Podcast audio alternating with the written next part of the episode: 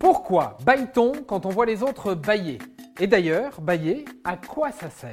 Je peux vous poser une question? Alors, euh, question Quelle étrange question. Vous avez des questions? C'est l'occasion de mourir moins.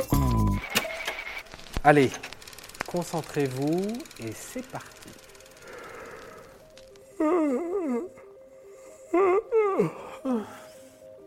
Vous aussi, vous avez baillé par mimétisme?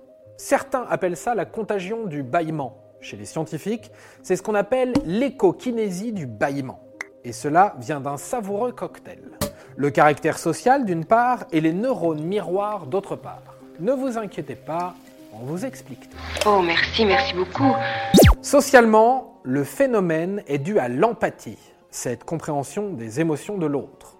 Lorsque l'un de nos proches baille, on l'observe bailler et on baille à notre tour par empathie. Si on ne prête pas attention à cette personne, cela ne nous fait ni chaud ni froid. Et petite anecdote assez cocasse, la contagion du bâillement est l'une des rares manifestations physiques de notre empathie.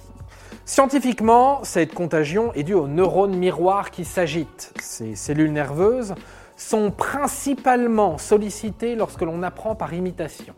Elles permettent de se voir agir à la place de l'autre, comme un miroir, Puis d'ailleurs, arrête de faire tout comme moi. Baisse les bras et prends ton flingue au lieu d'être là à me copier.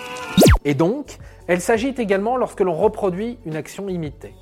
Ainsi, ces neurones s'agitent lorsque l'on voit quelqu'un bailler. Et on se met à bailler, euh, car on ne peut résister à imiter le bâillement de l'autre. Et je vous le donne en mille, ces mêmes neurones miroirs sont responsables de la contagion d'une bonne crise de fou rire, par exemple. Et c'est répandu ça comme technique Donc, empathie et neurones miroirs sont responsables de ce curieux phénomène qui est l'échokinésie du bâillement. Et c'est d'autant plus curieux que les scientifiques ne s'accordent pas tout à fait sur la raison du bâillement. Autrefois, certains pensaient que c'était une manière d'oxygéner le cerveau. Faux, répondent d'autres, qui pensent que cela a un rapport avec l'augmentation de la température du cerveau. Essayez de bailler, mon vieux Bailler Soit quand on est fatigué, qu'on s'emmerde ou qu'on est un peu malade.